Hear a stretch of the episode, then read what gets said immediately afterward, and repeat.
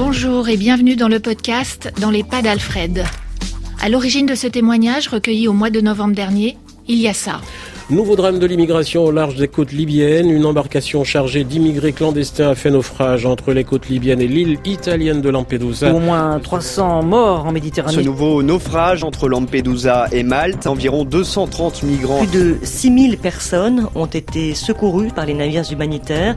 Hier, la Méditerranée s'est à nouveau transformée en cimetière. 2000 personnes ont encore trouvé la mort cet été en tentant de rejoindre l'Europe. Au moins 92 migrants sont morts noyés ce matin au large des côtes de Lampedusa.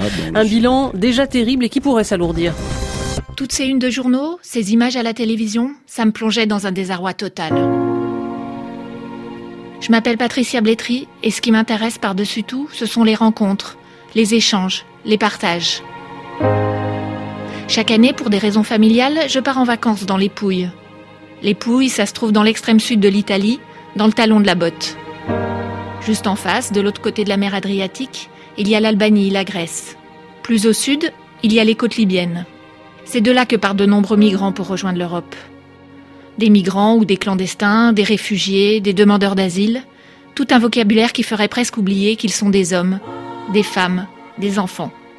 En Italie, on les appelle aussi les braccianti, les bras, parce que petit à petit, ils sont devenus la main-d'œuvre idéale, pas chère et surtout corvéable à merci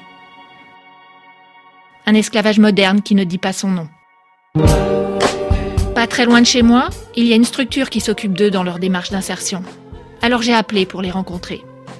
La suite, je vous la laisse découvrir, c'est l'histoire d'un adolescent qui devient un jeune homme. Il est parti d'Abidjan, en Côte d'Ivoire, a traversé le Ghana, le Mali, le Maroc, l'Algérie, puis la Libye pour arriver en Italie.